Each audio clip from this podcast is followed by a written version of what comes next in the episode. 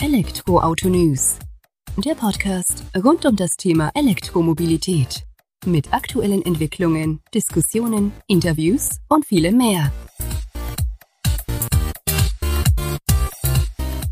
Servus und herzlich willkommen bei einer neuen Folge des Elektroauto News mit Podcast.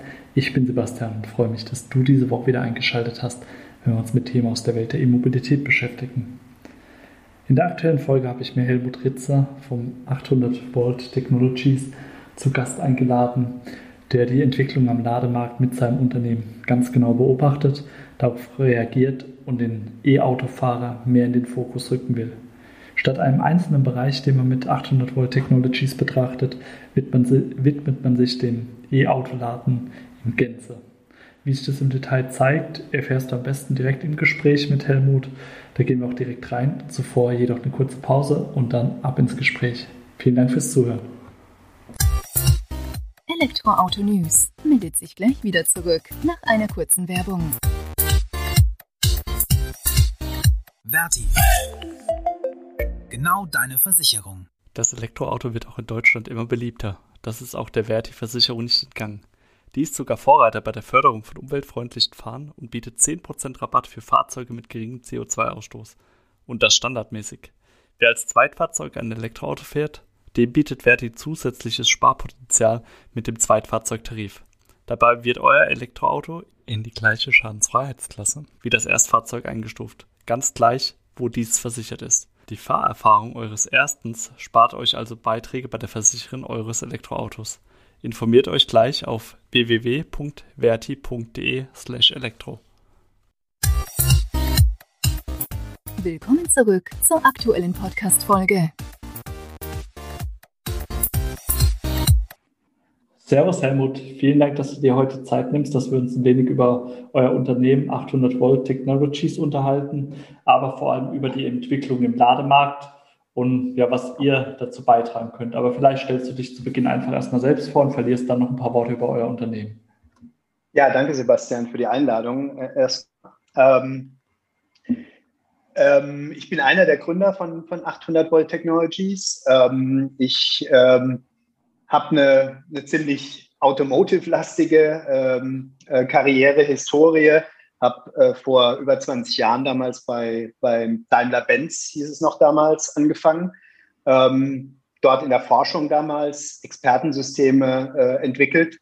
Ähm, habe dann aber sehr schnell den Schwenk ähm, in den Automobilbereich gemacht. Äh, damals war Daimler-Benz noch ein, ein Unternehmen, was nicht nur Automobile hergestellt hat, sondern auch in sehr vielen anderen Industrien war und bin dort in, den After-Sales-Bereich gewechselt. Also alles, was mit Service zu tun hat, alles, was mit den Kunden zu tun hat, die nach dem Kauf ähm, wieder in, ins Autohaus kommen. Und ja, meine, meine erste Aufgabe damals, ist witzig, wenn man heute über Digitalisierung redet. Ähm, wir haben damals im Prinzip die erste Stufe der Digitalisierung gesehen. Das Internet äh, war für die Industrie nutzbar und wir haben damals die ersten ähm, Service-Systeme, also alles, was mit Teilekatalog und Werkstattinformationssysteme, Diagnose zu tun hat, ähm, komplett aufs Internet umgestellt. Das war damals alles noch mit CD-Wechslern und äh, riesen Datenmengen. Und das war für mich so die erste Berührung mit dem, mit dem Thema äh, Digitalisierung. Ähm, habe dann diverse andere Jobs bei Daimler gehabt, äh, mich sehr stark mit dem Merger damals äh, zwischen Daimler-Benz und, und Chrysler ähm, beschäftigt, äh, war mitten in der Integration, was die IT betrifft. Und 2008 war dann für mich so ein, ein Punkt, der mein, mein weiteres Leben eigentlich äh, sehr stark beeinflusst hat. Mich hat damals der ähm, Robert Henrich, der jetzt inzwischen Geschäftsführer bei Moja in, in Hamburg ist, der, der elektrische Shuttle-Service äh, von VW, angerufen und hat mir von einem tollen Projekt erzählt und ob ich nicht Lust hätte, dort mitzumachen. Ähm, es hat sich herausgestellt, es ging um Car2Go. Ähm, es war sozusagen die Neuerfindung vom Carsharing. Carsharing war damals Station, äh, stationsbasiert und ähm, er hatte die Idee, ein komplett äh, Free-Floating, also stationsloses Carsharing aufzubauen. Und ich war dann äh, sofort dabei, habe gesagt, ja, werde ich machen, obwohl ich keine Ahnung hatte, äh, was eigentlich Carsharing in so einem, in so einem Modell äh, eigentlich ist. ähm, war ein, ein, ähm, einer der fünf ähm, Mitarbeiter, die damals an dem Projekt gearbeitet haben. Und es ging mehr oder weniger sofort los. Wir haben damals 2008 einen Piloten in Ulm gestartet.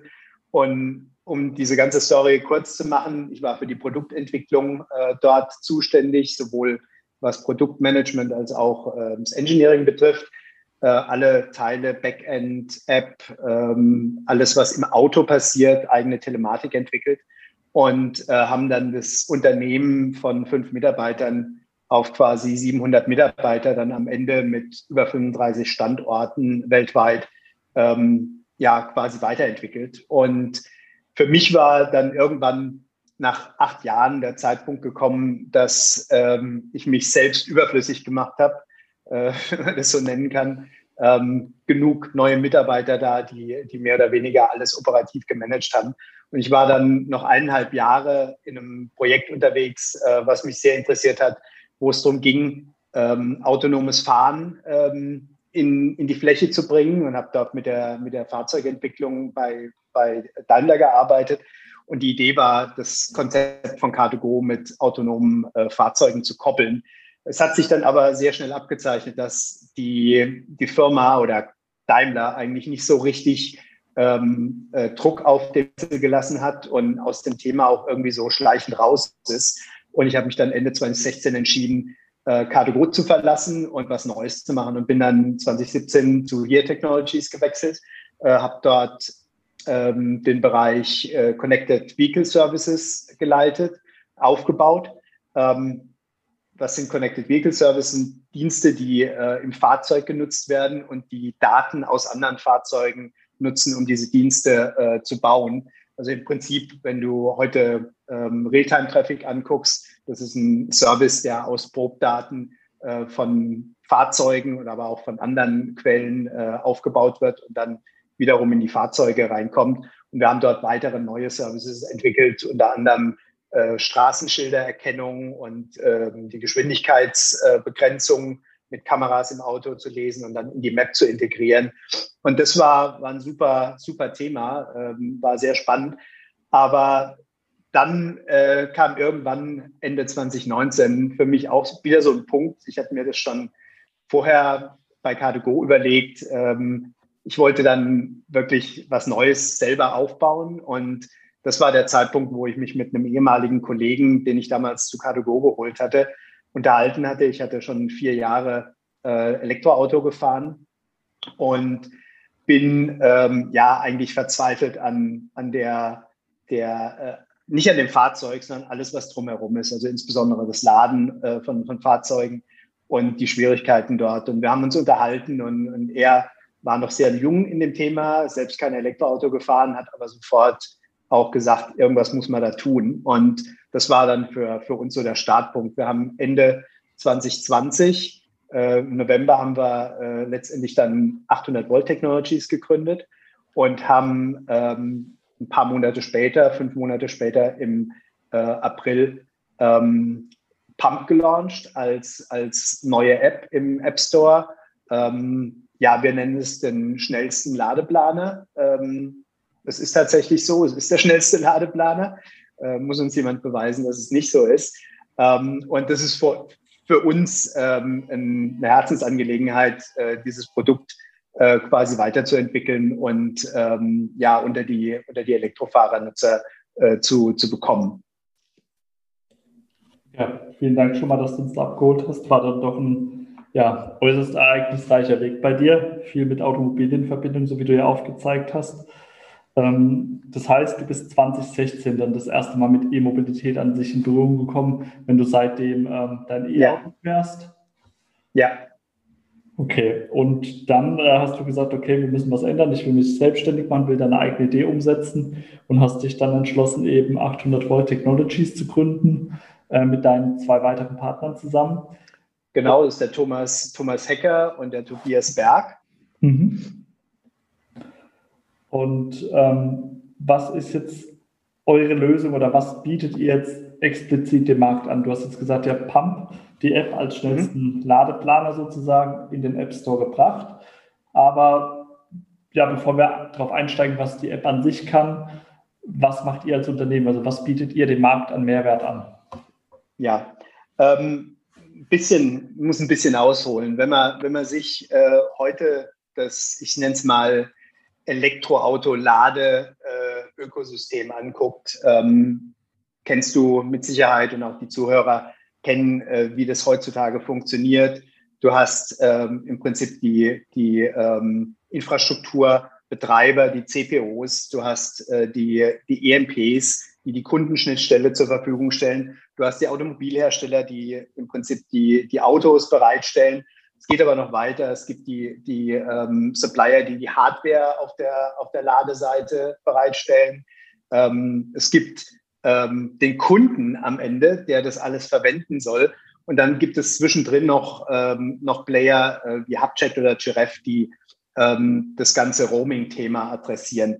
Und was mir oder uns damals ähm, wirklich aufgefallen ist, dass im Prinzip dieser Service, der am Ende beim Kunde landen soll, eigentlich nicht ganzheitlich betrachtet wird. Jeder dieser Player, äh, da kommt auch noch die Regulierung über die Politik rein, jeder dieser Player schaut sich ähm, das Thema an, guckt sich einzelne Bestandteile an und am Ende steht aber der Kunde, der am Ende diesen Service nutzen soll, nicht im Fokus. Jeder löst Probleme auf seiner Ebene und am Ende wundern wir uns als Kunden, dass so viele Probleme im Alltag entstehen. Und das ist etwas, was ähm, ja ich als als jemand, der ein Fable hat für, für Service Design und für Produkte, die selbsterklärend sind, die einfach zu benutzen sind. Ähm, das hat mich ja ziemlich zur Weißglut gebracht, muss man, muss man sagen. Man hat letztendlich auch uns dazu bewegt, 800 äh, Volt äh, Technologies zu gründen. Unser Ziel ist es, diese Probleme zu adressieren. Ähm, das ist natürlich bei so einer ganz langen Kette von, von Spielern und, und äh, äh, Systemen, die miteinander zusammenarbeiten, sehr schwierig. Deswegen haben wir uns ähm, das, was wir als großes Problem gesehen haben, rausgepickt. Ähm, und das ist tatsächlich das, was wir Ladeplanung nennen. Ähm, das heißt, Kunden, die einen Wunsch haben, ihr Fahrzeug aufzuladen, optimal mit der App zu unterstützen, dass sie das tun können. Ähm, wir gehen da nicht so vor, dass wir sagen, okay, hier hast du eine Map, wo 100.000 Ladepunkte drauf sind, sondern die App ist so designt, dass wir Use Cases, die Kunden typischerweise haben beim Einkaufen, wenn sie weggehen abends, wenn sie auf Reise gehen, ähm, dort passend den Service so bereitzustellen, dass er sie optimal unterstützt. Und das ist, denke ich, eines der großen Probleme, die wir bei vielen der Apps draußen sehen, dass die immer sehr stark auf ein ganz spezielles Thema, in dem Fall Ladesäulen anzeigen und dann soll der Kunde mal schauen, ob er die richtige findet. Und bei uns ist es eher rumgedreht. Der Kunde hat einen Wunsch und wir suchen ihm die passende Ladesäule raus. Okay, das heißt, um das mal auf den Punkt zu bringen, ihr stellt den Kunden oder die die Bedürfnisse des Kunden in Bezug auf die E-Mobilität in den Fokus. Und wenn ich genau. das richtig einordnen kann, ist Pump dann in Anführungsstrichen nichts anderes als ein Vorfilter sozusagen für die richtigen Ladepunkte, die der Kunde in der jeweiligen Situation braucht. Momentan ist es genau das, was du beschreibst. Ähm, wir, wir machen das oder wir können das, indem wir den Kunden ganz am Anfang ein paar Fragen stellen. Ähm, er sagt uns, was für ein Fahrzeug er hat. Ähm, er wählt sich aus unserer Datenbank, die alle aktuellen Elektrofahrzeuge unterstützt, also voll elektrische. Wir unterstützen keine Plug-in-Hybride. Ähm, wählt er sich das passende Fahrzeug aus. Und ab dem Zeitpunkt passiert eigentlich alles, was der Kunde in anderen Apps von Hand macht, Filter setzen, irgendwelche Suchen machen, passiert bei uns im Hintergrund. Das heißt, der Kunde sagt uns, wo er hinfahren will und wir geben ihm die besten Ladesäulen auf der Route oder an der, der Destination, wo er hin will. Und er muss dazu nichts tun, außer uns zu sagen, wo er hin will. Okay, das heißt vereinfacht ausgedrückt, ähm, wenn der Kunde jetzt als Destinationsziel sozusagen ein Hotel angeben würde, wüsstet ihr, okay, wir klassifizieren den jetzt in die Geschichte ähm, Reisen rein. Wenn er jetzt einen Discounter angibt, ähm, geht eure Logik daran, zu sagen, okay, der Kunde ist jetzt einkaufen, wir suchen ihm jetzt da etwas in der Nähe. Exakt, exakt. Ähm, die, die, ähm, jeder, der Elektroauto fährt, weiß, dass ähm, die, die E-Mobilisten gerne laden in ihre normalen ähm, Abläufe äh, integrieren, sei es, dass man zu Hause ist und vielleicht am, an der Wallbox lädt, sei es, dass man einkaufen geht, sei es, dass man äh, irgendwo abends ähm, was essen geht. Und man versucht eigentlich immer den Stopp mit dem Fahrzeug oder das Parken des Fahrzeuges mit einem, mit einem ähm, ja, inkrementellen Laden zu verbinden. Und das wird bei Pump sehr einfach gelöst, indem ich zu jedem Zeitpunkt immer die, die besten Lader in der Umgebung sehe oder wir ihm auf der Route sagen, du musst da und da laden, du musst so lang laden und ähm, das Ganze ähm, passiert an Ladern, die eine gewisse Qualität haben. Das heißt, wir sortieren dort auch aus, wenn es Lader gibt, die unzuverlässig sind. Ähm, dort wird er nicht von uns hingeschickt. Okay, also das heißt auch, ähm, ihr gebt dem Kunden dann auch tatsächlich vor oder E-Autofahrer, der die Pump-App nutzt, ähm, du legst jetzt an Station XYZ am besten einen Stopp, Ladestopp ein lädst dort 40 Minuten, bist dann bei 50 Prozent und dann kannst du den nächsten Abschnitt deiner Reise angehen. Exakt. Wir haben in Pump, im, im Backend sozusagen, ähm, detaillierte Verbrauchsmodelle von den Fahrzeugen ähm, abgebildet. Ähm, wir haben die Ladekurven von den Fahrzeugen abgebildet, wissen dann natürlich, dass die ähm, nicht komplett statisch sind. Da gibt es natürlich noch äh, Einflussgrößen, ähm, Temperatur und natürlich auch die Säule als, als solche. Das heißt, da ist natürlich eine gewisse Ungenauigkeit, insbesondere beim Laden da. Das spielt aber in der Realität relativ äh, geringe Rolle. Das heißt, die, die äh, Ungenauigkeit ähm, ist dort unerheblich. Wir, wir zeigen dem Kunden jetzt auch nicht bis auf die Sekunde an, wie lange er lädt, sondern wir geben das, wie das zum Beispiel auch im Tesla ist, eine, eine fünfminütige Genauigkeit an, weil genauer bringt einfach auch gar nichts. Ähm, was aber die Verbräuche anbelangt, äh, wir beziehen natürlich die Topografie ein, die Temperatur und ähm, bestimmen somit die, die Reichweite vom Fahrzeug bei einer ge äh, gewissen Geschwindigkeit. Der hört sich doch sehr ja, ausgefeilt schon an, die ganze Geschichte. Das heißt, ihr geht ja damit auch eines der größeren Probleme, so wie du ja eingangs erwähnt hast, bei der Entwicklung im Lademarkt an und drückt den Kunden stärker in den Fokus. Das passiert ja ganz gut sozusagen. Das heißt, die App an sich ist dann für iOS und für ähm, Android verfügbar im Moment schon. Leider noch nicht für Android. Okay. Leider noch nicht für Android. Ähm, wir, also das ist keine Diskriminierung oder weil wir Android nicht toll finden. Ähm, es ist einfach für uns eine, eine Fokussierung, die wir momentan durch, durchführen. Ähm, wir sind ein, ein, kleines Team. Wir fokussieren momentan darauf, dass wir ein Produkt bauen, was, was erstmal funktioniert. Und für uns steht natürlich irgendwann auch der, der Schritt äh, nach Android an. Haben uns aber momentan noch äh, auf die iOS-Plattform fokussiert. Ähm, wir kriegen natürlich ähm, Anfragen von Kunden, die, die sagen, warum macht ihr das äh, 2021? ähm, wie gesagt, es ist, eine, es ist eine, eine, Fokussierung auf unserer Seite und nicht eine ähm, Diskriminierung von den, von den Android-Nutzern, die wir natürlich sehr gerne äh, auch auf das Produkt bringen in Zukunft.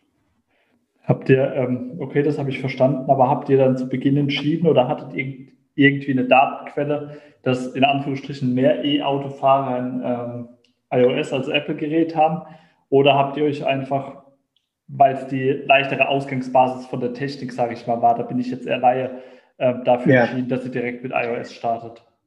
Ja, also tatsächlich beides. Ähm, die, die, ähm, wir haben natürlich geguckt, wie der Markt aussieht und, und insbesondere die Affinität von, von äh, Kunden äh, in, in dem Segment.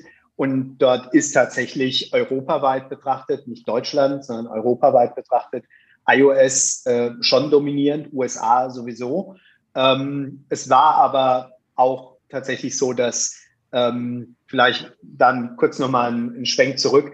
Äh, der eine, der eine äh, Gründer, äh, Tobias, hatte in der Vergangenheit schon mal eine, eine App äh, zu dem Thema entwickelt und ähm, hatte insofern dort einen gewissen Vorteil, weil er das auch auf iOS gemacht hat. Und für uns waren die, die Anlauf ähm, oder der Anlauf äh, auf iOS war wesentlich einfacher als jetzt äh, mit, mit Android zu starten. Ähm, aber wie gesagt, das, das ist eine Frage der Zeit und wir, wir werden das bei gegebener Zeit, werden wir das Problem aus der Welt schaffen. Okay, nee, das hört, hört sehr interessant an. Ich fand jetzt auch ähm, den Einblick ganz gut, äh, dass du gesagt hast, okay, es ist tatsächlich europaweit eine größere Affinität bei E-Autofahrern für iOS vorhanden. Das erklärt ja auch dann, ich sag mal, neben der Basis, dass man, der eine Mitgründer da schon was gemacht hat in dem Bereich, sich dann dafür entscheidet und dass ihr euch ja überhaupt nicht wehrt dagegen, sondern erstmal eine Plattform ordentlich zu laufen bekommt.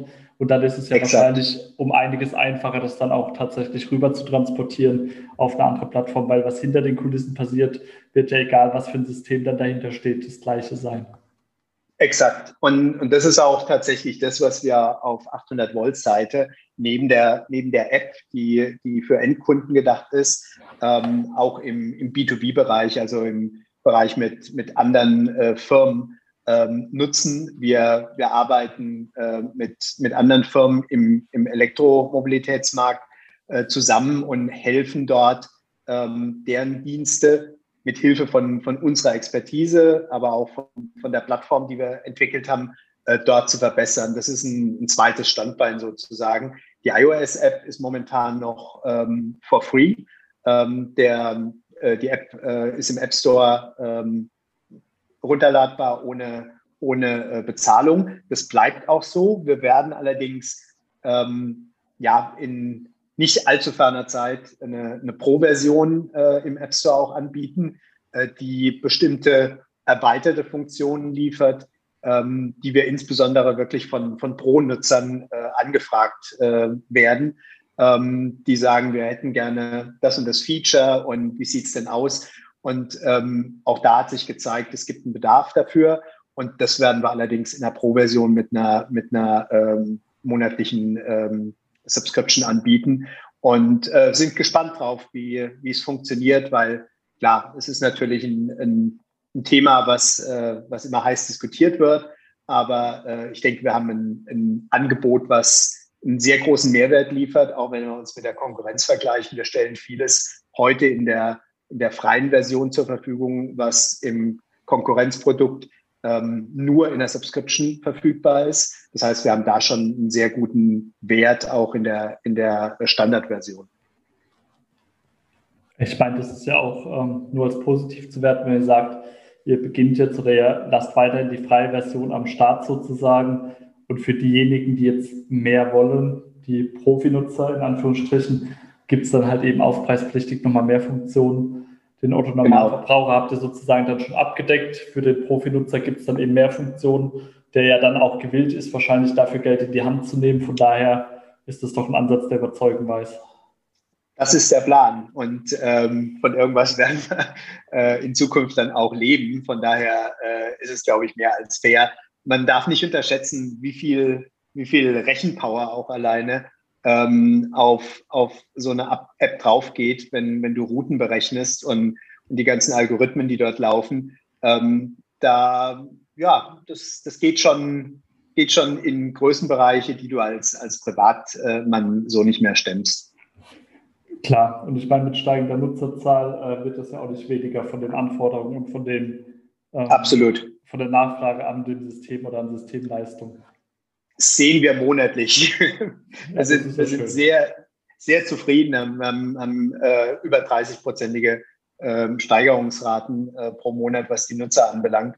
Und wir sehen, dass, dass äh, das Produkt ankommt. Und was uns besonders freut, ähm, wir, wir fokussieren ganz bewusst auf die, auf die Leute, die heute von, ähm, von, einem, von einem Benziner aufs Elektroauto wechseln und natürlich mit der Komplexität dieses äh, neuen Fahrzeugs und dem Ladeökosystem äh, konfrontiert sind. Und wir sehen insbesondere bei unseren Nutzern, dass wir gerade in dem Bereich äh, sehr viele neue Nutzer haben und nicht in Anführungszeichen die Elektroexperten, wie wir, wie wir selbst sind.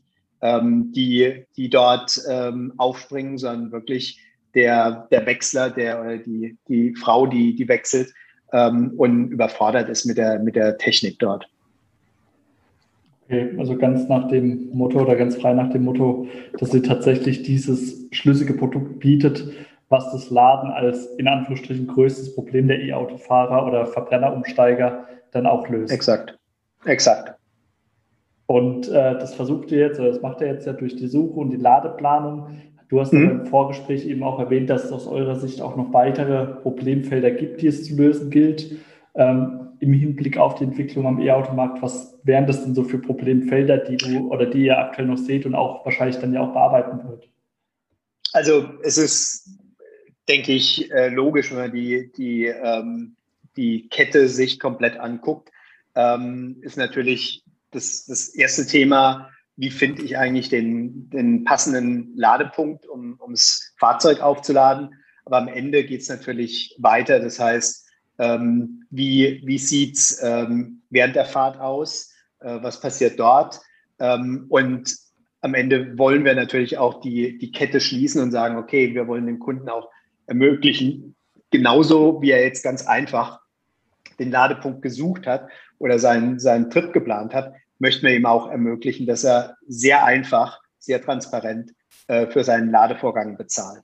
Ähm, das, das heißt nicht, das will ich gleich vorwegnehmen, dass wir unbedingt in die Rolle von einem EMP reingehen oder, oder hier das weitere Preismodell aufmachen, was eigentlich für, für die ganzen Elektrofahrer, die jetzt in den Markt äh, einsteigen, auch ein Komplexitätsthema ist, ähm, sondern wir versuchen sehr einfach eben zu ermöglichen, dass der Kunde lädt, ohne diese ganze Komplexität, die wir heute kennen, mit Ladekarten, mit unterschiedlichen Tarifen.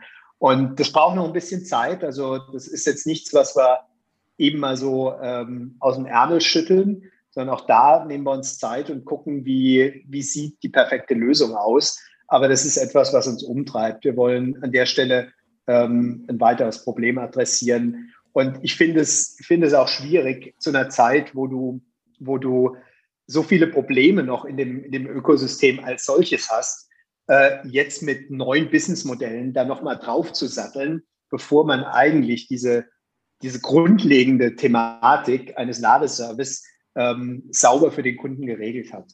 Ähm, wenn wir an dem Punkt sind, dass Ladevorgänge 100 Prozent funktionieren, dass es keine Überraschungen gibt, dann ist ein Kunde auch bereit, sich mit irgendwelchen neuen Geschäftsmodellen ähm, äh, anzuvertrauen und zu überlegen, was kann man dort eigentlich noch äh, anders machen.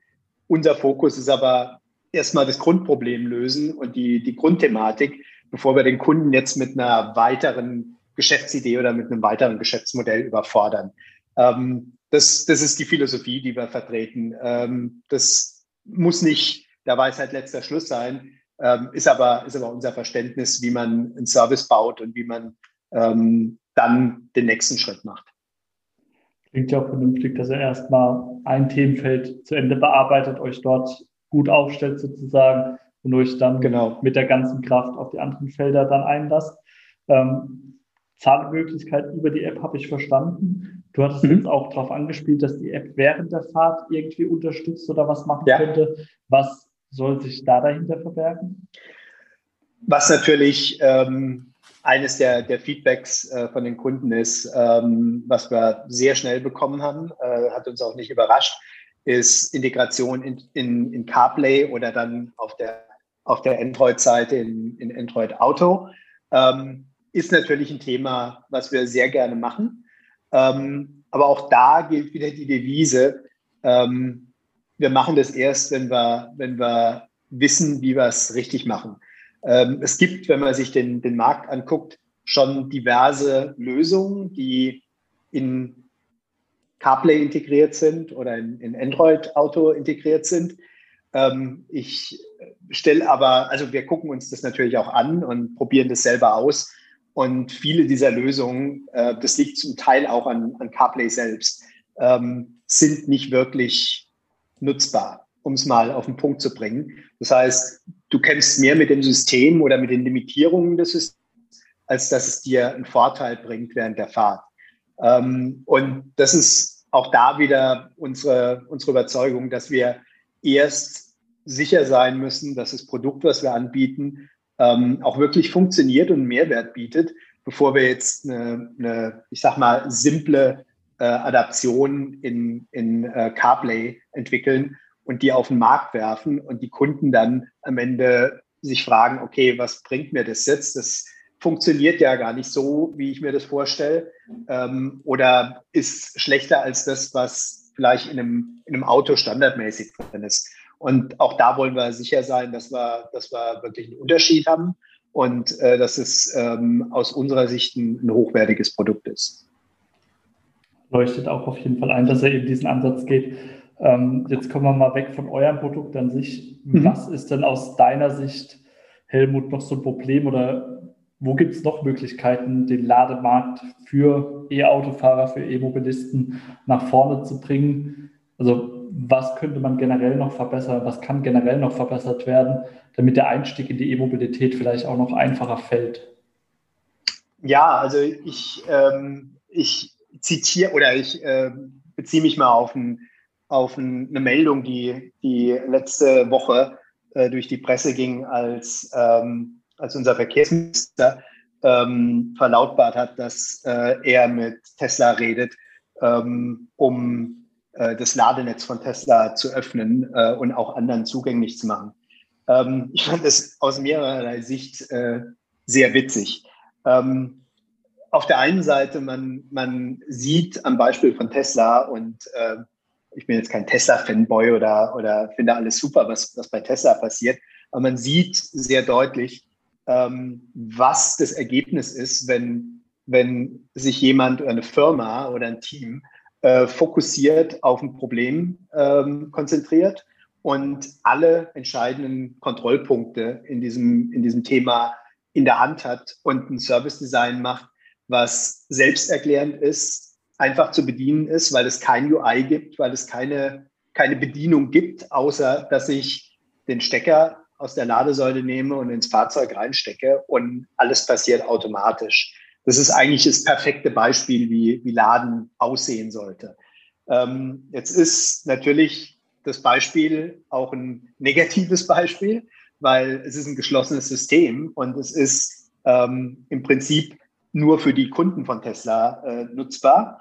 Und ähm, die Idee, jetzt dieses System zu öffnen, ist ja eine nette, eine nette Überlegung, wobei ich mir genug ähm, Probleme vorstellen kann, die, die allein bei so einem Unterfangen eigentlich passieren würden. Aber ähm, was, ich, was ich eigentlich äh, erwarten würde äh, von, von der Industrie, dass man diesen Ansatz von Tesla kopiert. Nicht im Sinne, dass man ein weiteres geschlossenes System entwickelt, ein drittes, ein viertes, jeder OEM macht sein eigenes System, sondern sich das Prinzip, das Designprinzip äh, zu Herzen nimmt und sagt, so muss Laden aussehen und was müssen wir tun, um dieses System in einem offenen Ansatz ähm, zu kopieren, weil das, das wäre tatsächlich die Blaupause für, für ein Ladeökosystem. Das Problem ist aber auf der anderen Seite, dass durch die ganzen Player, die ich am Anfang genannt habe, jeder sich auf seinen Bereich fokussiert und niemand das Gesamtdesign im, im Blick hat. Und man sieht positive Beispiele dort. Es gibt, es gibt Player im Markt, die sehr Tesla-like denken und, ähm, und, und das Prinzip auch verinnerlicht haben. Ich nenne vielleicht trotzdem mal einen Namen Fastnet, ist ein, ist ein Beispiel, ähm, die, die wirklich versuchen, ihre gesamte Wirkkette ähm, optimal zu, zu designen und mit Autocharge sehr nah an dem, an dem ähm, Autocharge bei, bei Tesla sind und es sich auch zu Herzen genommen haben. Man merkt, dass dort Leute nicht nur auf einen ganz bestimmten Bereich gucken, sondern einen, einen größeren äh, Bereich im Blick haben. Aber es ist halt in der, in der Industrie mit sehr vielen Playern, die unterschiedliche Interessen haben, äh, mit, diesen, mit dieser Aufteilung CPO, EMP, sehr schwierig, ähm, so, ein, so ein gesamtheitliches, ganzheitliches System aufzubauen. Das muss aber das Ziel sein und nicht andere Player, die es richtig gemacht haben, dazu zu bringen, dass sie ihr, ihr Netz aufmachen äh, für andere, weil gewonnen ist dadurch nichts. Also der, der Markt, der hat genug Raum für weitere Infrastruktur und nur indem ich Tesla öffne, wird kein, kein Lader mehr da sein, sondern ähm, es wird im Prinzip äh, nur wahrscheinlich passieren, dass dieses Netz, was jetzt perfekt funktioniert, wahrscheinlich mit vielen Kompromissen für andere äh, erschlossen wird, was dann wiederum nicht sinnvoll ist. Also das, das ist, glaube ich, etwas, was sich in der Industrie durchsetzen muss, dass ähm, es nichts bringt, auf, auf seinen Bereich in dieser Wirkkette zu gucken, sondern man muss wirklich übergreifend äh, im, Kunden, im Kundeninteresse schauen, wie vereinfachen wir das System. Ein weiteres Problem, um es jetzt nicht ganz so lange zu machen, aber was natürlich auch noch ähm, ähm, ein, ein, Problem ist, was dem geschuldet ist, dass ähm, die Ladeinfrastruktur teilweise schon über zehn Jahre alt ist. Also ähm, die Anfänge waren, waren tatsächlich 2010, als die ersten, die ersten Ladepunkte und auch die, die Dienste äh, entwickelt wurden. Und in der Zeit hat sich softwareseitig und architekturseitig vieles getan, wohingegen die Software, die heute sowohl im Ladepunktmanagement als auch beim Roaming und bei, bei den Apps im Einsatz sind, sehr gewachsen ist und, und die Architektur, sage ich mal, sehr, ähm, ja, sehr gewachsen und damit auch nicht in, in vielen Punkten mehr optimal ist. Man merkt es an der Datenqualität ähm, der, der Daten, die ähm, in Apps angezeigt werden. Es ist ein Riesenproblem, dass, dass Daten falsch sind, ähm, nicht echtzeitfähig sind, nicht korrekt sind. Und diese zu beheben in einem, in einem sehr dezentralen, sehr ähm, ähm, ja, auf, auf Schichten aufgebauten System sehr schwierig sind ähm, zu, zu fixen und äh, eigentlich das, das Problem äh, grundlegend zu lösen. Und, und das sind Dinge, die, die ähm, werden in Zukunft nur schwieriger werden und nicht einfacher werden. Ja, also guter Einblick. Also ich denke gerade, also das mit Tesla leuchtet auf jeden Fall ein. Ich fand jetzt auch den Hinweis deinerseits mit der Ladeinfrastruktur, die ja dann in Anführungsstrichen doch schon ein wenig veraltet ist, auch sehr wertvoll. Das ist vielleicht auch ein Thema, was immer weiter oder auch dann doch mal untergeht. Es wird immer nur gesprochen von noch mehr Ladeleistung, noch mehr Lademöglichkeiten. Aber dass ja. wir natürlich bei den zig Ladestationen, die in den Statistiken aufgeführt werden, auch ja. diesen Altbestand sozusagen haben, der mit den neuen Fahrzeugen dann teilweise auch gar nicht mehr so gut zusammen funktioniert oder zumindest nicht in dem Sinne, dass man da dementsprechend schnell ladend auch unterwegs ist. Ähm, das wird dann doch gerne auch mal vergessen. Also von daher vielen Dank, dass du da den Blick hinlenkst. Ja, absolut. Und ähm, was, was natürlich auch offensichtlich ist, man guckt jetzt natürlich sehr stark auf, auf das Gleichstromladen und äh, da ist natürlich auch ein Riesenbedarf aber ähm, die Mehrzahl der Ladevorgänge passiert an AC-Ladern und ähm, die werden mehr und mehr wichtiger werden, nicht nur im öffentlichen Bereich, natürlich auch ähm, im, im Heimbereich und bei der Arbeit. Ähm, aber hier ist es wichtig, dass, dass wirklich auch dort die Entwicklung ähm, mit, mit standhält, was, äh, was dort passiert und wir Dinge nicht einfach äh, abgeschrieben haben und äh, hoffen, dass sie, dass sie ein Leben lang funktionieren. Klar. Nee, aber dann würde ich jetzt sagen, machen wir hier einen Cut rein. Ich fand es jetzt ganz ja. interessant, ähm, den Ausblick mit der App, was ihr schon für Probleme löst, dass ihr aber auch den Blick, sage ich mal, aufs große Ganze dann tatsächlich habt und nicht nur auch wieder in einem Nischenbereich dann sozusagen euch fokussiert, sondern dann auch euren Blick auf andere Bereiche schärft und das aber auch zielgerichtet das leuchtet doch ein, dass ihr da erst einen Bereich meistern wollt, sozusagen, bevor es dann in den nächsten geht. Und ich denke, Stück für Stück tragt ihr dann auch euren Teil damit dazu bei, dass der Lademarkt sich doch in die richtige Richtung dann entwickelt. Das ist unsere Absicht. Das ist schön. Gut, Helmut, dann erstmal vielen Dank für deine Zeit. Ich würde auch gerne nochmal im Anschluss vielleicht so in einem halben Jahr nochmal ein Gespräch mit dir führen, einfach um zu sehen, wie sich Pump, die App entwickelt hat, ähm, Sehr gerne. Wie sich der Lademarkt vielleicht auch entwickelt hat, sozusagen, was dann umgesetzt wurde, ob wir dann das Tesla Supercharger Netz schon geöffnet sehen für andere ähm, oder was denn da Sache ist. Und ich denke, da können wir dann zusammen nochmal einen Blick drauf riskieren. Ja, würde mich freuen. Sehr gerne. Gut, dann vielen Dank. Mach's gut. Danke dir. Das war sie also auch schon wieder die aktuelle Folge vom Elektroauto-News.net Podcast. Waren doch sehr interessante Einblicke, wie ich finde. Ich hoffe, dir hat die Sendung auch gefallen, die Folge. Und würde mich freuen, wenn du nächste Woche wieder zur ja, kommenden Podcast-Folge einschaltest. Und wenn du möchtest, dass noch mehr Menschen mit der Welt der E-Mobilität in Berührung kommen, hinterlass uns doch einfach eine positive Bewertung bei iTunes. Vielen Dank, mach's gut, bis dahin, ciao.